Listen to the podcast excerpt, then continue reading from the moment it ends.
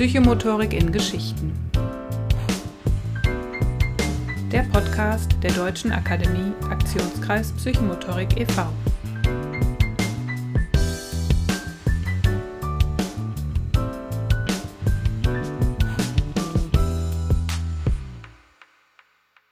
Heute spreche ich mit Aida Kopic. Aida ist Diplom-Heilpädagogin und lehrt an der Hochschule Niederrhein im Studiengang Kindheitspädagogik. Und es war ein total schönes Gespräch rund um die Psychomotorik im Kontext Lehre und Lernen. Und wir schwenken auch zur Erlebnispädagogik rüber und tangieren eigentlich sehr viele Bereiche, die hochspannend sind. Und es war wunderbar, Aidas Haltung dazu zu erfahren, wie sie diese beschreibt. Und hört einfach rein. Viel Spaß damit. Herzlich willkommen zum Podcast Psychomotorik in Geschichten heute mit der Aida Kopic. Hallo Aida. Hallo Katharina. Ich gehe davon aus, ich freue mich sehr. Wir haben gerade schon uns ein bisschen warm geredet, damit unsere Stimme geölt ist am frühen Morgen. Ich gehe davon aus, du bist gerade in Hilden, in deiner Heimatstadt oder da, wo du lebst gerade. Äh, nicht im Büro in der Hochschule Mönchengladbach, ne? Ja, genau. Genau.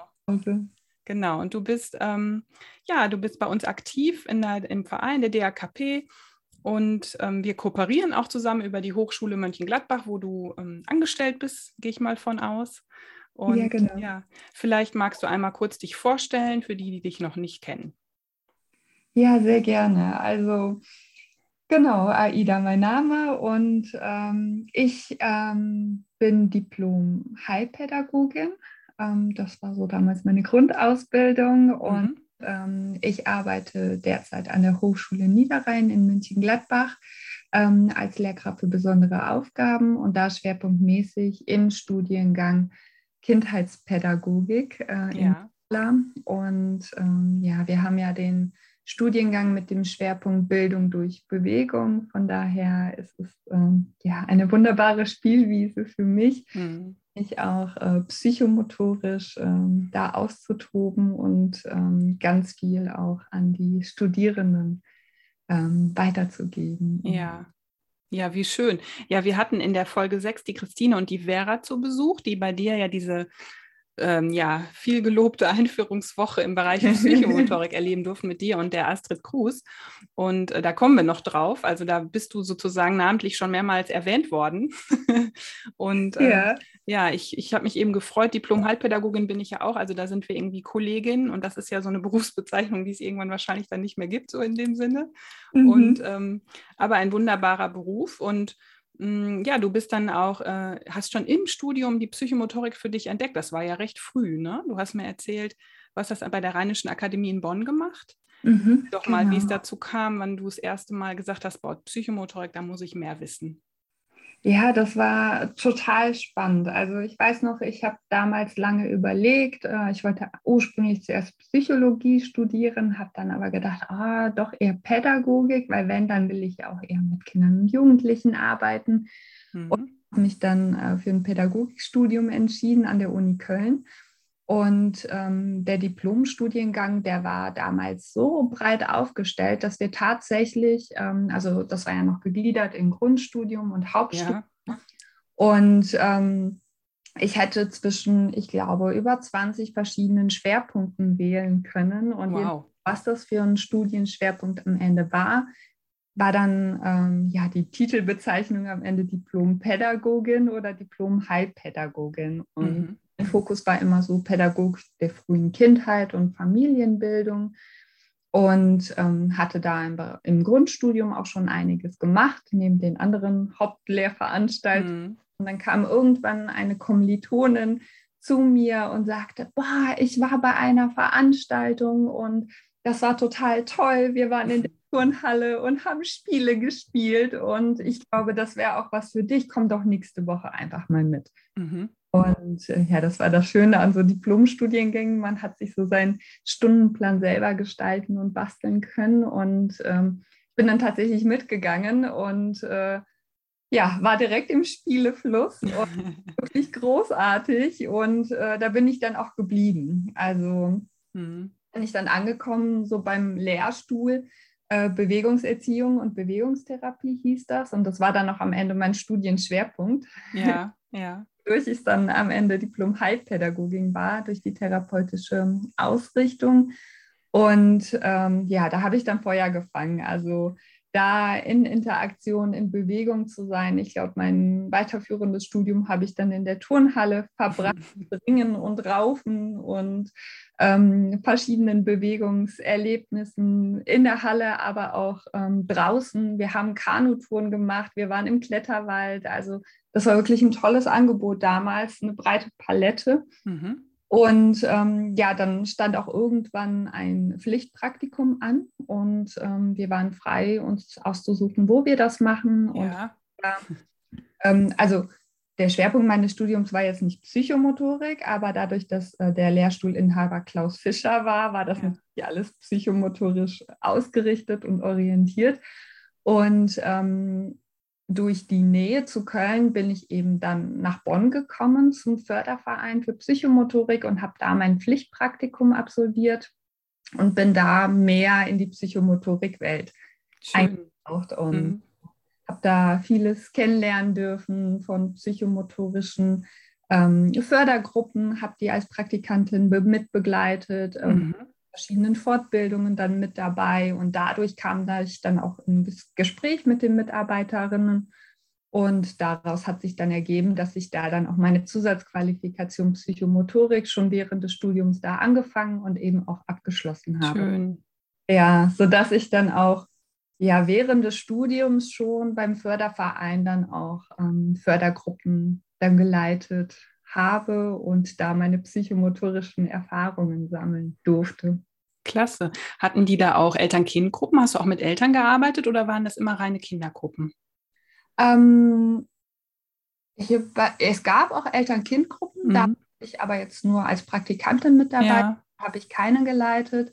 Aber die Zusammenarbeit mit Eltern war natürlich sehr wichtiges Thema. Mhm. Also wir, ich hatte es auch immer wieder so gemacht, dass ich äh, in meinen Fördergruppen, die auch in anliegenden Turnhallen dann in, Köl äh, in Bonn waren und der Förderverein hat ja dieses große äh, Förderzentrum, äh, mhm. psychomotorische Förderzentrum und einmal im Halbjahr habe ich dann mit den Kindern dann immer einen Ausflug dahin gemacht.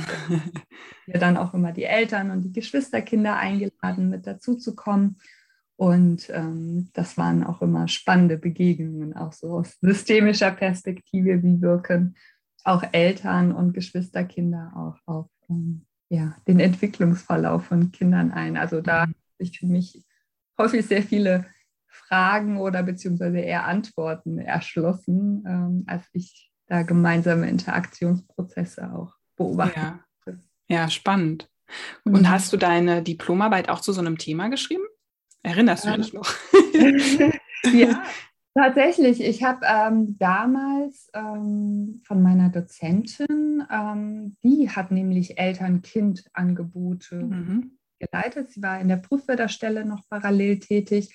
Und äh, mein Thema, oh, wie hieß es denn? Es ging auf jeden Fall um die ähm, Interaktionsgestaltung zwischen Eltern und Kindern. Ah, okay. Von psychomotorischen Einheiten. Also wie kann ähm, sozusagen der Fokus auf die Interaktionsgestaltung zwischen Eltern-Kind-Paaren auch ausgerichtet werden, um darüber die sozial-emotionale Entwicklung der Kinder zu stärken. Und Schön.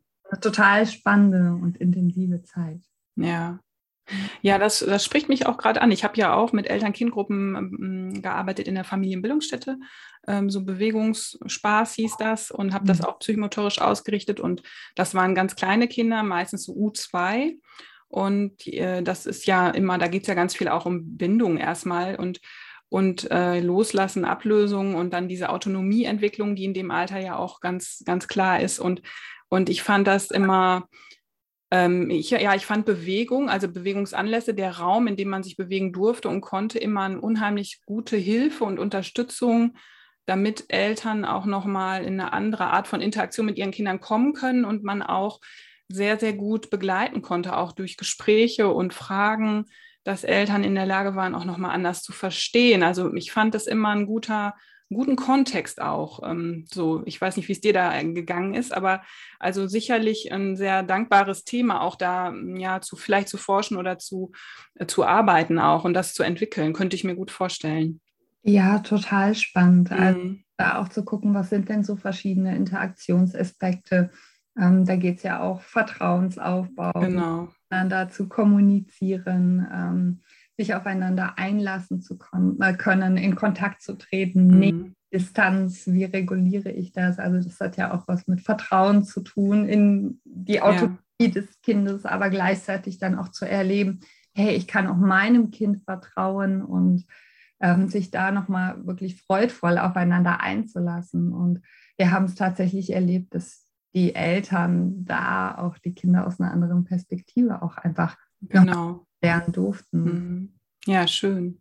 Und dann kannst du dieses Wissen, was du dir ja schon sehr früh im Studium angeeignet hast, ja sicherlich sehr gut jetzt auch im, an der Hochschule um, anwenden, im Studiengang Kindheitspädagogik, wo es ja auch immer irgendwo um Kontext Eltern, Kind, Familie geht. Und äh, wie sehr hilft dir das da? Und was sind da, da so deine Aufgabenschwerpunkte auch jetzt in deinem jetzigen Arbeitsfeld? Was magst du daran? Ja, äh, ja die Frage hat sehr viele Facetten. Wahrscheinlich. Wir haben Zeit. Ähm, ja, also es lässt sich wunderbar übertragen. Also ähm, der Studiengang, hatte ich ja eben schon kurz erwähnt, der hat ja den Schwerpunkt Bildung durch Bewegung. Das heißt, mhm. Bewegung als Träger von Entwicklungs- und Bildungsprozessen zieht sich bei uns wirklich permanent durch. Und wir nutzen die Bewegung tatsächlich so als Medium, um die Lehre anzubieten. Das heißt, mhm. Studierenden, die erleben die Seminarinhalte auch sehr stark über die Bewegung. Und da zählt natürlich auch Gestaltung von Interaktionen ähm, auch ähm, mit dazu. Aber es soll auch für Sie dann später in Ihrem Arbeitsfeld ein Werkzeug werden, eine Methodik, wie Sie Bildungs- und Entwicklungsprozesse bei den Kindern initiieren können. Mhm. Und ähm, ja, von daher arbeiten wir sehr stark über die Selbsterfahrung auch ja. einmal, um den Studierenden ja den Zugang zur Bewegung auch zu ermöglichen. Ähm, wir erleben es immer wieder, dass Studierende zu uns kommen mit ganz unterschiedlichen Bewegungsbiografien. Mhm. Von daher geht es tatsächlich zunächst einmal um so ein Verstören. Okay. ja. So ein psychomotorisches, diese psychomotorische Haltung gar nicht aus ihrer Bewegungsbiografie kennengelernt haben, die noch sehr stark geprägt ist vom Schulsport und Leistungsorientierung, mhm. vielleicht auch Erfahrungen von Frust und ähm, auch Versagen und ich kann etwas nicht und das eben auch schon verinnerlicht haben, generalisiert haben in Bezug auf Bewegungsleistungen ähm, oder eben wirklich aus dem Leistungssport kommen. Ja. Ein ganz anderes Verständnis von Bewegung auch mhm. und ähm, also verstören im positiven Sinn. Wir neue Erfahrungen einfach ermöglichen einen spielerischen Zugang zur Bewegung und eben auch zum eigenen Erleben, zum eigenen Körper auch noch mhm. herzustellen. Und ähm, darüber eben auch, also du hattest das ja eben angesprochen mit äh, der Christine und ja, genau. der Blogwoche erzählt hat. Ja. Tatsächlich ist es auch unser Einstieg ins Studium, dass wir wirklich in einer intensiven Bewegungswoche einsteigen und den Studierenden vielfältige Körper- und Bewegungswahrnehmungsmöglichkeiten äh, bieten. Mhm. Und ähm, damit sie eben ein Fundament haben, auf dem wir dann später mit Theorie eben auch anknüpfen können. Ja, das ähm, umschreibt nochmal so gut, warum diese Woche bei den beiden auch so hängen geblieben war. Ne? Also wenn das mhm. erstmal so ein Aufbrechen ist von alten Erfahrungen und Erkenntnissen und ja, und ähm, Gedankengängen. Also ich erlebe das ja auch oft in Fortbildungen, dass Menschen erstmal sehr zurückhaltend sind und was dann über die Bewegung am Ende des Seminars dann plötzlich für eine Dynamik und für eine Atmosphäre mhm. da ist, das ist ja nicht zu vergleichen auch miteinander und welche Befangenheit am Anfang vielleicht auch besteht. Mhm. Und ähm, das kann ich mir gut vorstellen. Wie ist das dann, wenn die dann nach der Woche in, ins Studium richtig reinstarten? Ihr habt ja dann auch, ist ja jetzt ein Bachelor-Studiengang. genau. der nicht mehr so frei ist, vielleicht wie ein Diplomstudiengang mal. Ähm, und dann haben die verschiedene Fächer, einen Stundenplan. Zieht sich das dann durch, durch viele verschiedene Kurse und Seminare oder ist das dann immer der Kurs mittwochs morgens? Da machen wir Psychomotorik oder habt ihr da so einen Zugang, der immer über Bewegung funktionieren kann und darf? Mhm.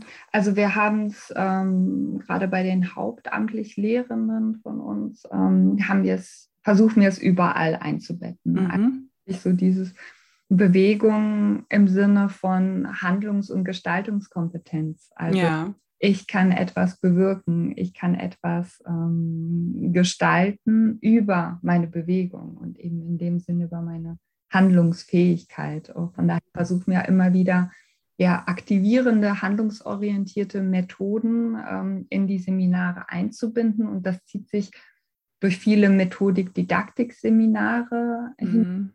Ähm, bis eben hin zu ähm, ja, Methodik, Didaktik, die dann im Praxistransfer angewendet wird. Also da ist dann auch die Kooperation mit der DHKP. Mhm. Studierenden, wenn sie sich eben für eine Psychomotorik-Zusatzqualifikation entscheiden, ähm, eben auch die Möglichkeit haben, studienbegleitend schon psychomotorische Angebote in Grundschulen, in Kitas äh, oder anderen kindheitspädagogischen Einrichtungen im nahen Umfeld, Sozialraum, mhm. ähm, anzubieten. Und das machen sie wirklich regelmäßig, einmal die Woche über ein Dreivierteljahr. Mhm. Ähm, nicht diese einmal punktuell ja. Erfahrung ist, ich kann jetzt Psychomotorik, sondern ähm, tatsächlich ein Prozess, der verinnerlicht wird. Und ähm, uns ist es sehr wichtig, dass wir eben neben der Selbsterfahrung eben auch ähm, die Verknüpfung zur Theorie haben. Warum mhm. ist das wichtig? Warum ja. machen wir das Ganze? Ähm, dann eben auch den Transfer, ähm, mhm. selbst ins Handeln zu kommen. Mhm einen Anwendungsbezug zu haben, damit die Theorie nicht losgelöst bleibt von der Praxis. Und ähm, ganz wichtig, die Reflexion. Ja. Reflexion auf vielen verschiedenen Ebenen im Seminar, die Selbstreflexion, aber auch die Reflexion in der Peer Group, äh, die Reflexion auch mit äh, den pädagogischen Fachkräften in der Einrichtung, die ja eben auch ganz wesentlich auch zu meinem Selbstbild beitragen. Schön. Ja, das klingt so, als hätte das sehr, sehr viele ähm, ja, Learnings und einen großen Mehrwert auf allen Ebenen, wenn sich das so durchzieht ne? und mhm. man nicht nur so häppchenweise mal so einen Einblick bekommt, der vielleicht auch eher theoretisch bleibt und man das nach ein paar Jahren auch nicht mehr irgendwie hervorholen kann, ne? weil es zu weit weg ist, sondern dass es so ein, einfließt in mein Selbstverständnis oder mein berufliches Selbstverständnis vor allen Dingen auch. Ne? Ja, total. Und ich glaube auch dieser Prozess, der macht es letztendlich auch aus. Ja. Genau, nicht diese punktuelle Erfahrung ist, sondern wir können wirklich beobachten über die drei Jahre, die mhm. Studierenden begleiten, ähm, da passiert etwas, da verändert sich auch eine Haltung, da entwickelt mhm. sich auch mh, hm, eine psychomotorische Haltung, die von Wertschätzung und Dialog geprägt ist. Und ähm, ja, ich glaube, das braucht auch einfach die Erfahrung und den ja. Anwendungsbezug auf jeden Fall verinnerlichen kann. Das klingt, wenn du das so umschreibst, alles recht easy. Gibt es da für dich auch Herausforderungen, an denen du auch manchmal vielleicht scheiterst und es dann nochmal probierst und dann auch daran wächst? Also was sind so deine Learnings, wenn du das in der Lehre sozusagen dann auch anbietest oder koordinierst? Ja, ähm, oh, ja, also ich glaube, ich habe die psychomotorische Arbeit mittlerweile so verinnerlicht, dass ich sie nicht von mir, von meiner Person loslösen kann. Mhm. Und mein Anspruch ist es eben auch mit den Studierenden ähm, psychomotorisch zu arbeiten. Ähm, und da steckt eben auch ganz wesentlich die psychomotorische Haltung dahinter. Mhm. Und ähm, Prinzipien der Psychomotorik versuche ich auch in der Lehre anzuwenden. Also ich glaube, eine wertschätzende Haltung, die gelingt mir meistens ganz gut, auch ja. Testorientierung und mit den Studierenden ähm, gemeinsam auch einen Weg zu entwickeln, zu schauen, ähm, was brauchen sie gerade, wie kann ich im Grunde Lehre gestalten, damit ähm, es auch entwicklungsorientiert ist. Also das ist weder überfordernd noch unterfordernd für die Studierende ist, sondern immer so der gewisse ja. Stupser aus der Komfortzone, um eben auch sich der Herausforderung zu stellen. Ja, da stoße ich dann aber auch zum Teil an meine Grenzen, weil ich ja in, einem, in der Hochschulbildung ja auch in einem System bin, ähm, welches nach wie vor nicht losgelöst ist von einer Bewertungsvermeidung auf mhm. Ähm, gerade wenn es Pflichtveranstaltungen sind für Studierende mit Anwesenheitspflicht, kann ich nicht sagen, oh, Prinzip der Freiwilligkeit, da kommst du halt eben nicht. Also ja. können sie sich entscheiden, nicht zu kommen. Aber ähm, dann bestehen sie auch das Modul nicht. Genau, es hätte Konsequenzen, ja. Das hätte Konsequenzen, mhm. die ich einfach so ignorieren kann und auch darf. Und genauso auch mit der Bewertungsvermeidung. Also ich kann nicht nur Psychomotorikerin sein in dem Fall, weil es doch immer wieder Veranstaltungen gibt, wo ich die Studierenden auch bewerten muss, wo sie Noten erhalten und wo sie gegebenenfalls auch bei mir eine Bachelorarbeit schreiben.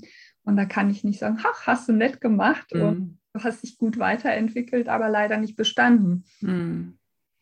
Ja, ich verstehe äh, komme ich da in diese Dilemmasituation, die ich für mich dann einfach so, ja, ich glaube, ich komme gut damit zurecht und habe einen guten Weg gefunden. Ähm, aber das sind so die Aspekte, wo ich dann manchmal denke, oh, jetzt würde ich gerne viel mehr individuell mit den Studierenden auch arbeiten, weil ich glaube, in der psychomotorischen Arbeit oder generell so handlungsorientierten Methoden steckt noch ganz, ganz viel Potenzial auch für die Hochschulbildung, um wirklich ganzheitliches Lernen mhm. ermöglichen, ähm, was aber sicherlich auch noch ja, stark ausbaufähig ist. Ja weiterentwickelt werden muss. Okay, also so das Dilemma, die Herausforderung bezieht sich dann so auf das Systemische, in dem du ja auch eingebettet bist, dass ne, die mhm. ähm, Organisation, du hast da eine andere Rolle, du bist dann eben auch Dozentin, Lehrkraft oder eben jemand, der, der beurteilen muss. Ne? Mhm. Und ja, genau. Ähm,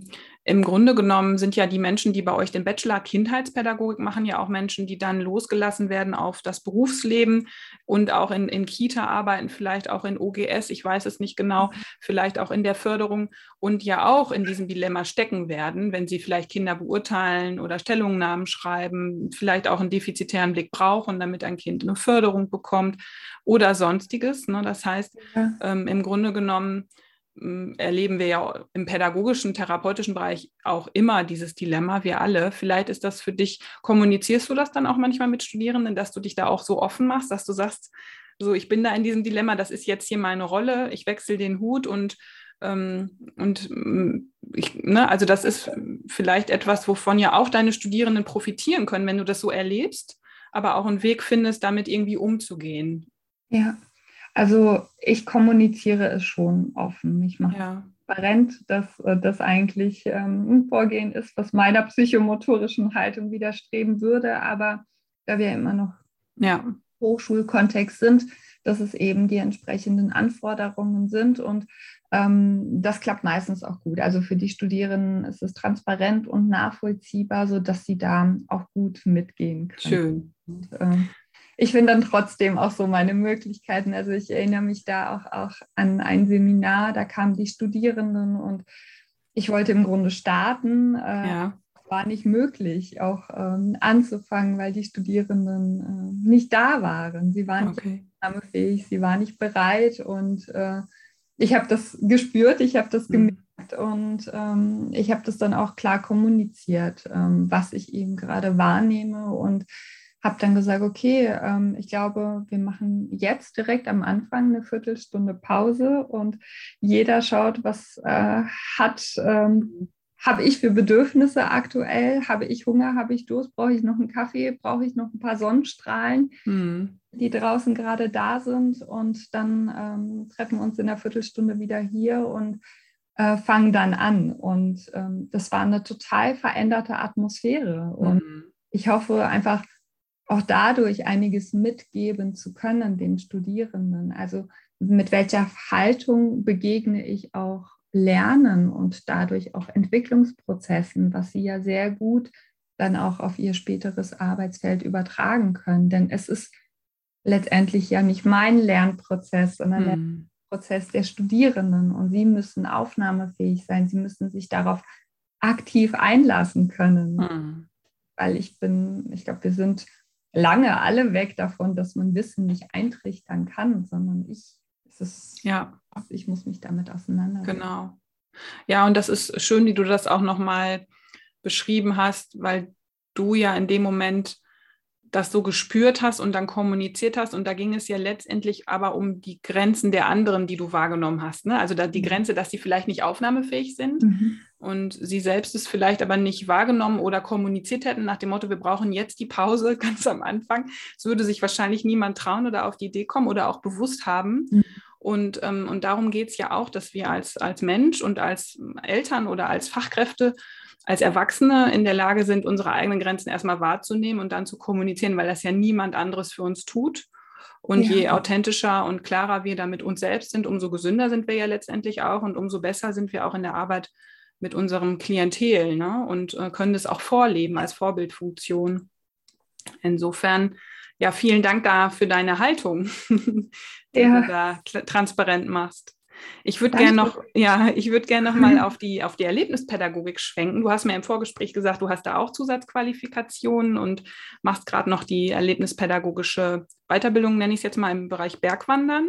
Mhm. Ähm, und wie, wie sieht das mit der Erlebnispädagogik aus in Bezug auf also ist man da ganz frei? Also so hat man dieses Dilemma dann nicht? Und wo sind die Parallelen zur Psychomotorik? Was, was reizt dich an der Erlebnispädagogik nochmal im Besonderen? Sind jetzt auch mhm. drei Fragen auf einmal, wollte ich mir eigentlich abgewöhnen.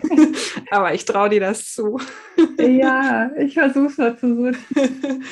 ja, Erlebnispädagogik mm, ist mir eigentlich begegnet schon auch zur gleichen Zeit wie die Psychomotorik damals mhm. im Studium. Und ähm, ich habe da in dem Bereich auch eine Ausbildung gemacht mhm. und auch schon während meines Studiums ähm, erlebnispädagogische Praxiserfahrungen gesammelt, erlebnispädagogische Klassenfahrten begleitet, mehrtägige Klassenfahrten. Und ähm, da hat mich das so gereizt, so dieses Draußensein, die Natur als Erfahrungsraum, raus aus dem Alltag und die Möglichkeit auch etwas Neues ähm, kennenzulernen und dadurch auch sich selber neu zu entdecken und ja.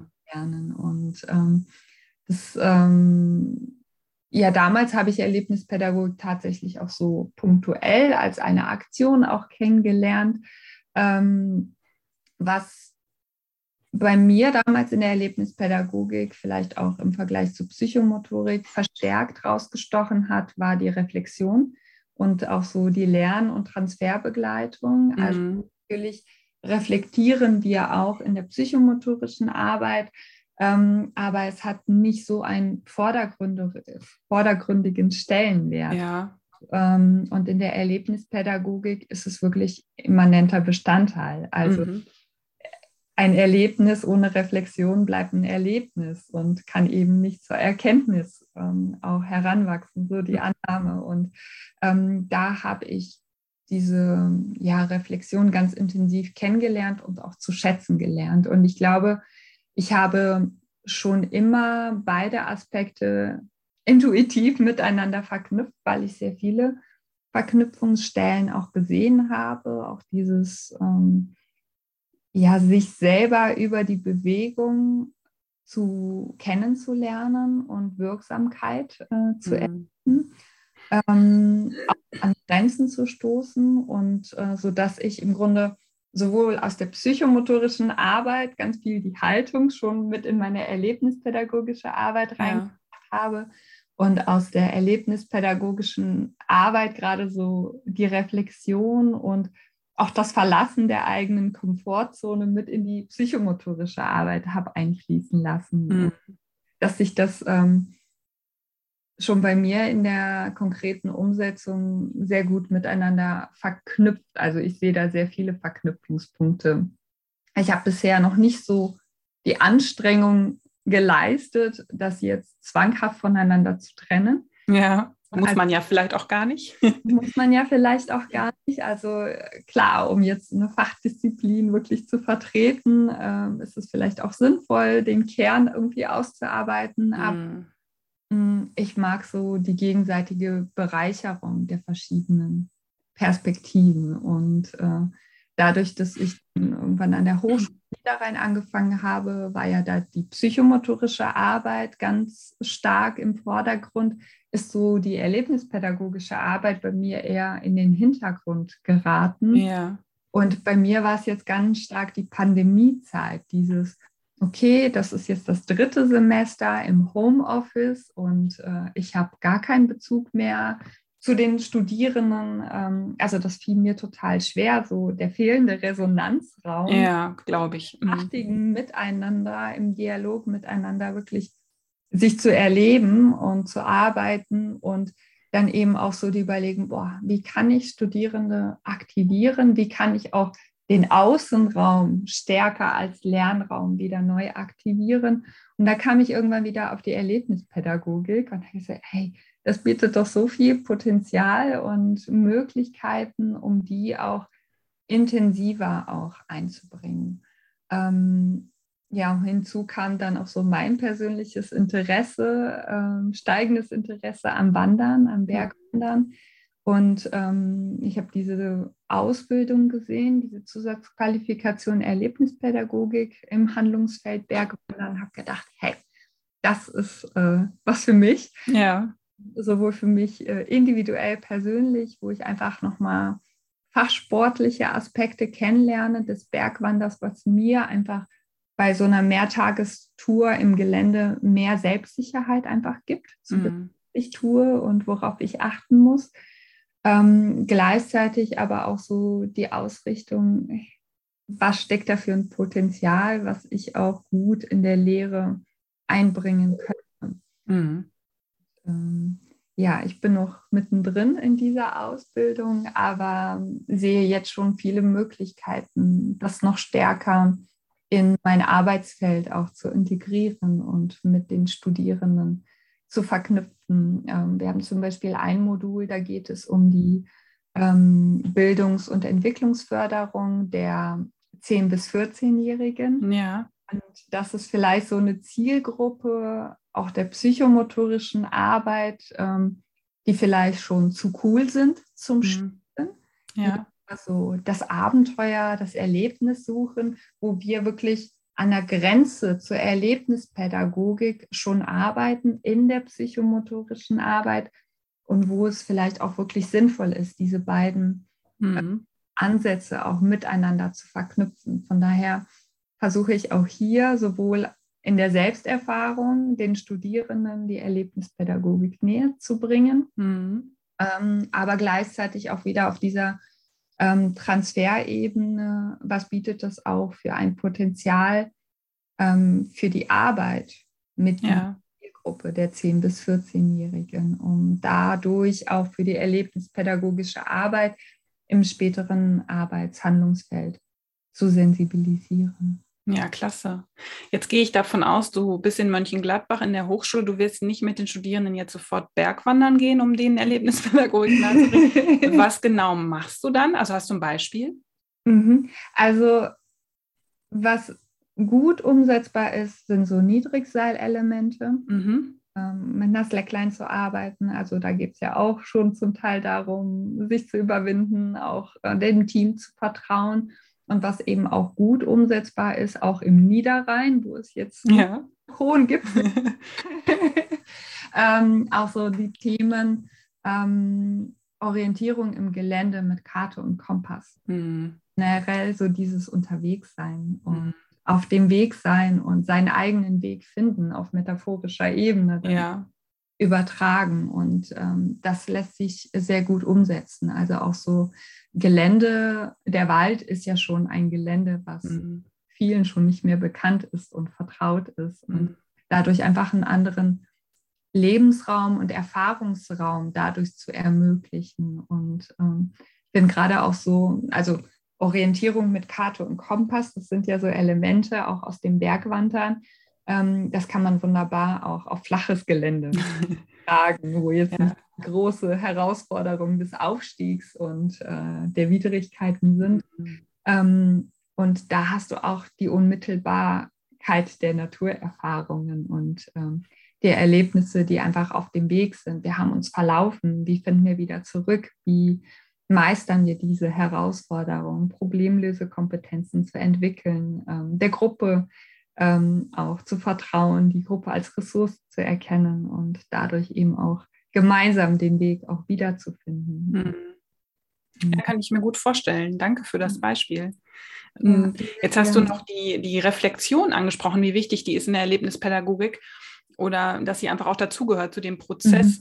Mhm. Jetzt reflektieren Kinder ja anders als Erwachsene. Mhm. Also, ähm, wie würdest du die Reflexion in der Erlebnispädagogik bei Kindern beschreiben? Wie begleitest du diesen Reflexionsprozess? Ähm, ist der einfach kürzer als bei Erwachsenen oder spielerischer? Und, und hast du da auch ein Beispiel? Mhm. Ähm, ja, also ich arbeite mit Kindern immer sehr stark visualisiert. Also mhm. ja sehr viele Materialien, ähm, wo es darum geht, ähm, zu assoziieren, ähm, bestimmte Situationen, was habe ich erlebt, auch eben sich zu identifizieren mit irgendwelchen Monstern oder da ist, äh, ich habe das präsent vor Augen, das ist auch eine Reflexionsmethode, das habe ich im erlebnispädagogischen Buch kennengelernt. Das äh, müssen auch alle meine Studierenden so im Hühnerhof. Mit dem Hühnerhof, okay. Genau, auf dem Hühnerhof. Da sind ganz viele verschiedene Hühner in Aktion, die spielen sich gegenseitig einen Ball zu. Da ist ein Huhn, das meditiert. Das andere Huhn sitzt am Rechner oder jongliert verschiedene Eier, balanciert auf einer Leiter oder ist mhm. eben ausgebrannte Huhn äh, auf dem Spieß. Und äh, da geht es eben auch darum, also ich finde, solche Medienmethoden lassen sich wunderbar eben auch übertragen. Ähm, wie hast du dich in einer bestimmten Aktivität oder Situation auch gefühlt, mit welchem, ich sag mal, dieser Hühner, ähm, mhm. du dich identifizieren? Und ähm, das sind dann so eher die Ebenen, mit denen ich auch mit Kindern arbeiten würde. Und ähm, da ist dann auch so die Frage, okay, sind die Kinder schon in der Lage, selbst den Transfer zu schaffen ähm, und eben über ihre Erfahrungen zu reflektieren oder braucht es eben noch das ähm, Feedback von außen? Also mhm. und kann ja auch dadurch erfolgen, dass ich zunächst ja. mal im Sinne der Fremdwahrnehmung beschreibe, was habe ich erlebt, was habe ich wahrgenommen, wie habe ich dich auch wahrgenommen. Das Feedback kann ja auch aus dem Team kommen aus der Gruppe, um darüber eben auch zur Selbstwahrnehmung auch mhm. anzuregen und beizutragen. Ja. Ja, so mache ich es in der Praxis tatsächlich auch, in der psychomotorischen Praxis mit mhm. Kindern vermehrt. Mit dem visuellen und nochmal so mit Kartenmaterial oder Bildern zu arbeiten, finde ich nochmal einen spannenden Tipp. Ich habe ja auch Möglichkeiten, in den Shownotes zu dieser Folge Sachen zu verlinken. Also wenn du da äh, Literaturtipps oder Quellenangaben hast, die jetzt die Hörer und Hörerinnen interessieren könnten dazu, mhm. siehe Hühnerhof, dann kannst du mir die gerne schicken und dann verlinke ich die auch hier mhm. unter der Folge. Ne? Das sind ja, ja. vielleicht wertvolle Anregungen nochmal. Mhm. Es gibt ähm, das, das vielleicht dieses Buch, damit arbeite ich sehr gerne. Es kommt ähm, aus der Erlebnispädagogik, das heißt Der Blick in den See. Der Blick, ja, hört sich schon toll an, der Titel. ja. Genau, und ja. das ist ein Buch vollgepackt mit tollen Reflexionsmethoden für okay. Situationen und Anlässe, kurz und knapp bis hin zu vertiefend und intensiv. Ähm, ja. Schön, ja, danke dir. Mhm. Also das werde ich, das Buch werde ich verlinken. Was sind so für dich deine mittel- und langfristigen Ziele gerade? Hast du was vor? Schwebt dir noch ja, was, was im Kopf, was du gerne umsetzen möchtest? Ja, also ich habe mich äh, dieses letztes Jahr habe ich mich der Herausforderung gestellt und habe bei uns am Fachbereich auch das Amt als Auslandsbeauftragte übernommen. Oh, herzlichen Glückwunsch. Ja, ja. Ich, danke. Ähm, also das ist so, so meine Möglichkeit, auch Studierende fürs Reisen, für die Begegnung auch ähm, mit anderen Kulturen, ähm, ja. auch mit sich selber. Ähm, habe ich den Anfang des Satzes vergessen? Also, ja, also Ihnen das zu ermöglichen. Ja. mein okay. Weg. Ähm, das finde ich total spannend, äh, mhm. äh, mich da noch um, stärker zu vertiefen. Ähm, generell finde ich so diesen Bereich, ähm, ich sag mal auch der Persönlichkeitsentwicklung in der Hochschulbildung ganz wichtig und spannend. Und ich glaube, da bietet gerade auch die psychomotorische Arbeit und die erlebnispädagogische Arbeit durch ihre Methodik sehr viel Potenzial, was noch nicht ausgeschöpft ist. Mhm. Gleich auch so in Richtung resilienzstärkende Lehre. Ja. Also wie kann ich auch Studierende gegenüber späteren beruflichen oder aktuellen pandemiebedingten ja. Stresssituationen auch einfach psychisch widerstandsfähiger machen, schon während des Studiums, damit sie eben späteren komplexen Interaktionssituationen auch einfach kompetent begegnen können und sich mhm. direkt aus der Balance bringen lassen. Und ich finde auch, um diese Kompetenzen auch zu entwickeln, braucht es ganz stark der Selbsterfahrung, mhm. Herausforderung, sich der Herausforderung zu stellen, zu erleben. Ich kann sie bewältigen durch Rückgriff auf meine Ressourcen mhm. und Grenzen. Ja. Ähm, ich glaube, da, da ist noch viel Potenzial und das finde ich ähm, sehr spannend, das noch weiter außer ja. Bereich innovativer mhm. Lehrkonzepte und ähm, ja, ich glaube, mein, mein Spielfeld ist noch lange nicht ausgespielt und ich freue mich total, ja. Äh, noch ein bisschen weiter spielen zu dürfen.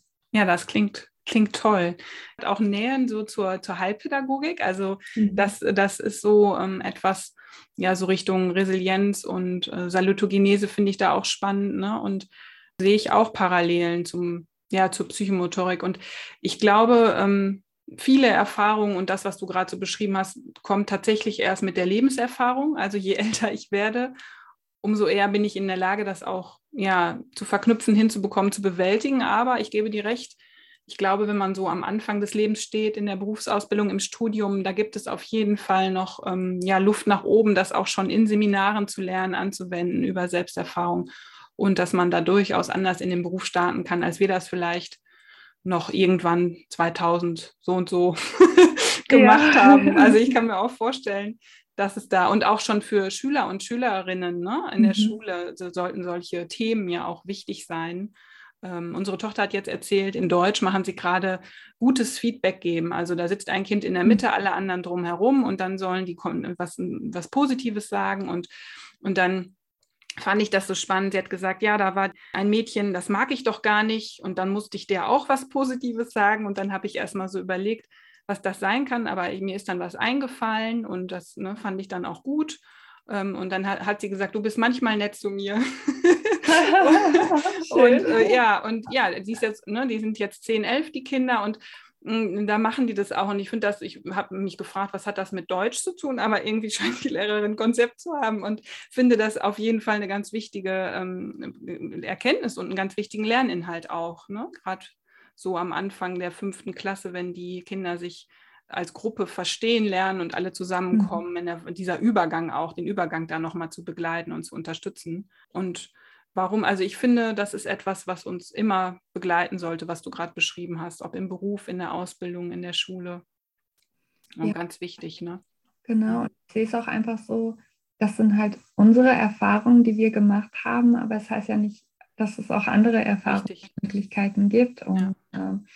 äh, ich sehe mich schon irgendwo verantwortlich als diejenige, die Lehr-Lernsituationen und dadurch Erfahrungen den Studierenden ermöglicht. Und wenn es neue Erfahrungen sind in Lehr-Lernkontexten, ist da eine hohe Wahrscheinlichkeit, dass sie das eben auch verinnerlichen und äh, mit, ja. ob sie später im OGS, im schulischen Kontext mhm. oder auch in der Kita sind. Also mit welcher Haltung begegne ich Lernen und äh, was kann ich da Ja, ja, schön. Das, äh, ich wünsche dir dabei auf jeden Fall alles Gute und ähm, gutes Gelingen auch. Ich bin da sehr zuversichtlich, dass das äh, noch eine schöne Reise nehmen wird. Und ähm, gibt es noch etwas, was, was für dich noch offen ist, was du gerne noch sagen möchtest? Der Welt mitteilen? Oder war es ganz rund? Das war rund für mich. Ich kann nur jeden dazu ermutigen, auf dem Weg zu bleiben und sich nicht als angekommen zu erleben und zu fühlen, weil ich finde, so dieses auf dem Weg sein und weiter Entwicklung zu ermöglichen, finde ich ähm, eine ganz tolle Reise. Hm. Da gibt es doch so einen schönen Spruch. Ähm, und hast du die Antwort auf die, ähm, hast du die Antwort bekommen, stellt das Leben eine neue Frage oder so? Kennst ja. du den? Ja. ja. Also wahrscheinlich ist dieses Ankommen, das ist ja auch ein schönes Gefühl, anzukommen. Mhm. Aber es ist wahrscheinlich immer nur ein kurzes Ankommen und dann geht schon das nächste wieder los, ohne dass man viel dafür getan hat. Ne? So ist das Leben auch. Ne? Genau, ja. und sich auch einfach auf diese Reise dann auch ein. Mhm. Genau, das Einlassen, darum geht es dann, mhm. ja. Mhm. ja. Ja, ich wünsche dir alles, alles Gute, liebe Aida. Vielen Dank für das tolle Gespräch. Danke dir. War sehr schön und ja, wir sehen und hören uns bald, würde ich sagen. Das machen wir. Bis dahin. Ciao. Ciao. Ja, vielen Dank nochmal an die AIDA für dieses äh, tolle Gespräch und die Einblicke, die sie gegeben hat in die Art und Weise, wie sie und ihre Kollegen, Kolleginnen an der Hochschule Niederrhein Lehre gestalten und auch welchen Blick sie auf den Prozess des Lernens legen. Und ich kann mir vorstellen, dass das eine tolle Erfahrung ist für all diejenigen, die daran teilnehmen an diesem Studiengang. Und freue mich sehr, dass wir nochmal Einblicke nehmen konnten, auch in den Bereich Bewegung als, ähm, ja, als Medium für Bildungsprozesse zu verstehen, also auch Psychomotorik eher im, vielleicht im präventiven Bereich, präventiven Kontext. Und wie wichtig ist es schon für die frühe Kindheit, für die Arbeit mit Familien. Vielleicht können da einige von euch auch Anregungen mitnehmen, nochmal Prozesse und ähm, Tätigkeitsfelder, wo es auch um Familien geht, nochmal die Psychomotorik dort vielleicht in den Blick zu nehmen. Gleichzeitig fand ich es auch total spannend, nochmal den Bereich auf die Erlebnispädagogik und die Psychomotorik in der Natur zu legen. Das sind ja auch wirklich Felder, die großen Spaß machen, in der Natur zu sein. Dazu kann ich auch ähm, drei Wahlkurse empfehlen, die wir dieses Jahr anbieten. Und zwar einmal in, im Raum Köln, kein Empfang und trotzdem in Verbindung, Ressourcen in und durch Natur erfahren. Das macht die Evelyn Gütle, die ist auch Erlebnispädagogin und Psychomotorikerin. Und das findet statt vom 8.4. auf den 9.4. Ich verlinke den Kurs natürlich auch. Dann noch Natur macht Sinn psychomotorische Zugänge zur Gestaltung im Sinnesatelier Natur. Da geht es mehr um die, ja, um die Gestaltung, Gestaltungsmöglichkeiten mit Naturmaterialien, ähm, aber auch um Bewegungs-, Wahrnehmungs- und Mater Materialerfahrung. Das findet statt in Marburg am 29.04. bei dem Dozenten Dr. Thorsten Späker. Und als drittes noch spielerisch mit Seil und Knoten in der Natur unterwegs Tipps und Tricks für Schaukeln, Seilbrücken, Seilbahnen und Co. Hier bietet der Dozent Axel Heisel einen Kurs an am 15. Mai bei Landau. Da könnt ihr, wir haben ja auch über die Slackline gesprochen, Naida und ich, da könnt ihr nochmal wirklich lernen, wie man auch Seilbrücken baut, Seilbahnen und wirklich das zu tun. Das ist immer schwierig, sich das Wissen aus Fachbüchern anzueignen, wenn man es nicht wirklich in der Praxis anwenden kann. Also sicherlich auch ein ganz ähm, schöner Kurs, der, wo ihr profitieren könnt. Wer sich jetzt nochmal für den Studiengang der Kindheitspädagogik interessiert, da verlinke ich den auch in den Show Notes und auch den Förderverein für Psychomotorik in Bonn, wo die AIDA ihr Praktikum gemacht hat.